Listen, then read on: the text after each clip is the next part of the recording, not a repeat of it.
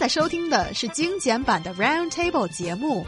关注我们的微信公众账号 EZFM Round Table，点击页面右下角弹幕 view，可以收听往期节目或者参与直播互动。As your grandma might have said, there are some unspoken rules in a relationship that will secure a happy marriage. The top one being a woman should never marry a man who earns less than her.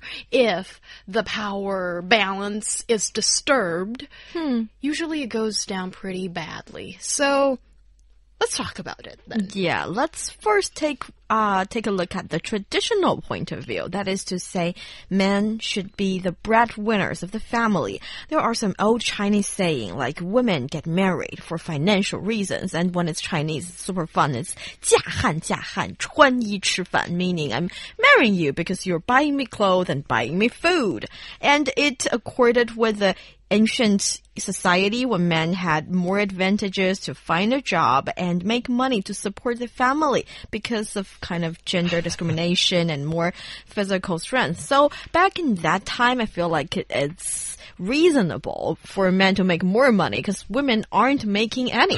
But nowadays, when female power, labor power or intellectual power get into the business, we are able to make a lot of money. And this started to be a question. Do we want to marry a guy who's making less than us? Mm. Mm. Well, yeah. Will that have um, a negative effect on a relationship. Will as, it? Will it? What do you think, Ryan? Well, you know, okay, first of all, New Hong Lid said ancient society. So this was like my dad's, you know, this was very prevalent in my dad's time too, this thinking that the men have to be the, the breadwinners. So maybe, not, you know, not super uh, long ago was this to happen.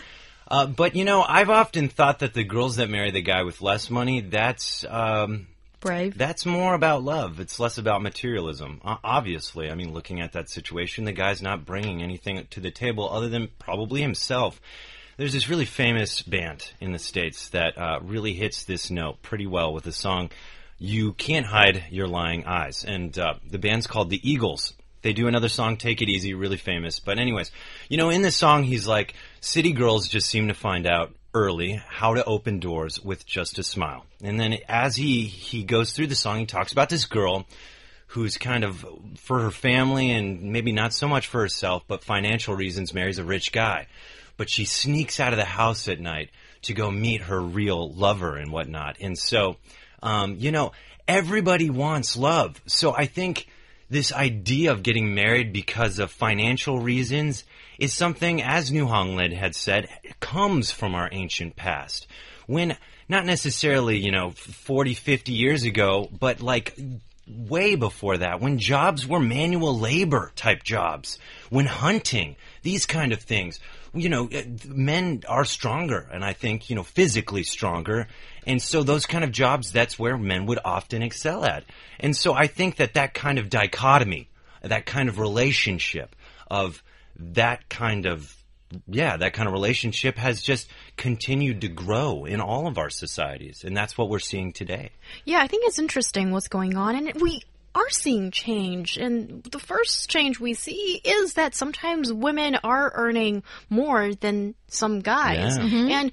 But I still want to address one problem that is sometimes, you know, with the same job, women are still still being paid less than the man, the mm-hmm. coworker. Mm -hmm. So that is still a problem that we should not, you know, shift our eyes away from. But uh, today our discussion is about when this lady goes home and she goes home to a man that might be earning less than she does. It's not just a um, a, a, woman's choice. It's also the man's choice. Yeah. Is the man okay with this? And what I see in Chinese society, despite changes happening, still the majority of men still want to go out or marry a woman, I'm sorry to say this, lesser than him. That is, if we're categorizing people by classes, A, B, C, D. I'm sorry to say this, but let's just be the cruel human being we are today and get all get real about this. Let's say if we categorize men and women into such classes, A being the best in everything, and B, C, D accordingly. The A type of guys will go for maybe A type of girls, or more often, maybe the B, Yeah. the C, the D, but you know, maybe they're super pretty, pretty, pretty, or something, really pretty good at something. Yeah.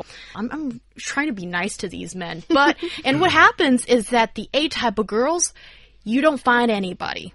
And why do we see a lot of ladies that are in their prime time, that's approaching 30 or 30 and above, can't find a man that they think is, is good enough? Okay, maybe we're being very judgy sometimes, but still, when you see that there is such a huge urban population of women who don't, who s- see themselves sort of falling into that mm-hmm. scenario, then it is reality that when a girl earns more or is more successful than a guy in her career, it becomes an obstacle when she tries to find love or marriage. You know, talking from the perspective of a, a man, you know, I don't think that this is necessarily something all guys have wanted in their life. I think this is actually something that was taught to us at a young age from our fathers and whatnot, and that is you have to be this person. You have to be the kind of the guy that puts bread on the table. And that is honestly a really stressful position to be in. Um, and probably makes you want to work really hard. I wouldn't, you know, so many people make this as if it's glamorize this, but at the same time, the amount of stress that comes from this, and you know, I've seen it in a lot of older guys um, that I've worked with when I was doing manual labor back in California during my summer breaks. And these guys, they attribute, you know, they're getting older and stuff, um, but they don't stop working because they attribute so much of their value, who they are, to their work. It's kind of weird how some guys just even work after they're retired, you know, because I think their meaning in life, how they keep from going crazy, how they they identify with themselves has become this because it's such a sole part of the stress and their motivation to keep going. So even after they retire and they say, and, you know, if someone says, "Hey, Bob, you can relax, man. Like you've been working a long time, you know, take it easy." This guy's like, "Well, no, I don't know what I do or who I am if I'm not working. So, you know, I don't think this is something that's necessarily glamorized or should be, um, that men necessarily love to pieces that they have to be this role. Yes, and I wanted to say I totally understand and agree with you there that a lot of men here have that kind of mentality that they have to be the breadwinner um, in the family. But I feel like in the modern society, modern society, we don't we don't really have to make that the reality here. That is to say, if I I am able to raise myself and my family and my baby, and I love a man, and I will want him to do whatever he wants. If he wanted to pursue a career, let's say gold digging, which has no gold involved or no income involved, but that's where his passion lays. I would want it to support him. I would want him to be happy. I don't want him to be under the pressure that he has to earn a lot of money to the family as long as I have the ability. That is why I think men, well, from your point of view, I don't mm-hmm. want men to be that stressful. You can do whatever makes you happy and two happy people will make a happy family. Yeah, I mean, okay, so I want to drop some statistics here. Um, in percentages, a survey done by news portal ifeng.com in 2011 showed that 43% of married men earned more than their wives, 35% of married women earned more than their male partners, and the two sides making a similar amount of money were the tw- 22%. Um, also, 13% of male respondents in that same survey uh, said they're afraid to hear others saying he depends on his wife. In that same survey again, 31% of male respondents said they're afraid that their wives may disrespect them or look down upon them. Now, I want to talk about this because I think times are changing. Obviously, I think this 13% of male respondents saying they're afraid to hear others uh, saying, oh, you get money from your wife or she makes more money than you. I think that's changing. I think now we're seeing 35% of women making more than their male partners, and uh, you know, 43% males are still the higher one. But that number for the females is increasing because nowadays the jobs aren't go out and hunt and bring home. I can do that know, too. Big deer. um, it's like go to work, use your brain. Uh, you know, and women excel at this kind of thing. I think, you know, the, it's a different workforce now where both of us are on equal stages, I think. And so now there's there's just this change and we're a little uncomfortable with change. Human beings in general are. But I think it's an evolution that we're going through societal wise because now we're not trying to go hunt to get our food. We go to a grocery store after maybe sitting at a desk all day or doing meetings or this kind of thing, whatever your job entails, but not necessarily something a man can do because of his physical attributes better than a woman. Yes. I think we're on the same stage when it comes to the modern professional. And from one other point of view, that is, I think for a man, if he can stay in the family, take care of the housework, be with the kids, it's not only really good to the kids because when you're raised by a dad or like spend more time with your dad, it's really good for the kid to to be super smart in the future, blah blah. And my my point is, it's huge contribution and sacrif sacrifice for the guy because he's not going outside. He, in a way, people will point and talk, but he is doing his part and he is supporting you as a female to pursue your career, to realize your dream. How great can a guy be? I think that's interesting. And also, yeah, we want both people to be happy in a relationship for the family to be happy. And I think that is the fundamentals.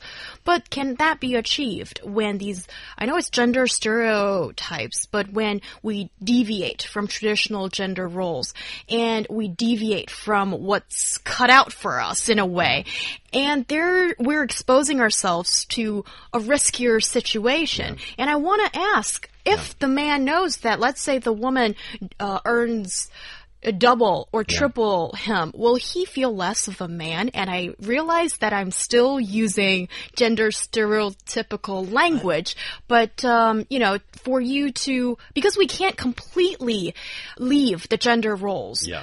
And you're deviating to some extent, and how comfortable will both of you be? Well, that that doesn't depend on the individual. That depends on society. Okay, to exceed in society, you have to kind of fulfill society's needs and wants. Of course, you know, there's people that push the limit of how different they can be, but you know, everybody goes to an interview dressed up, speaking the most clearest way possible, trying to make themselves look good.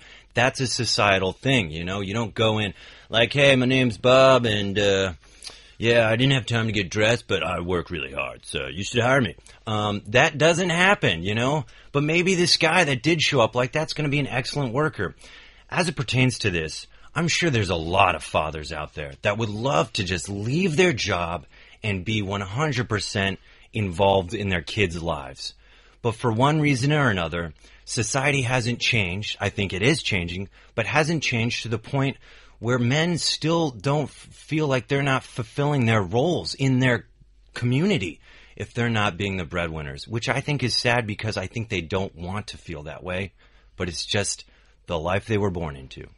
Yes, and for me, I feel like if I'm attracted to a guy and uh, well, the pro problem with me is that I can't make enough money to raise myself and a family and a kid. But if I can, I'm working out there fighting for my dreams. And when I got home, I don't need to do anything and my man is taking care of me and I can feel like the little girl I used to be. And that's pretty nice. And he would seem really manly to me. You know, on that thought, I think I need to find a sugar mama. that sounds, the picture you painted sounds pretty nice.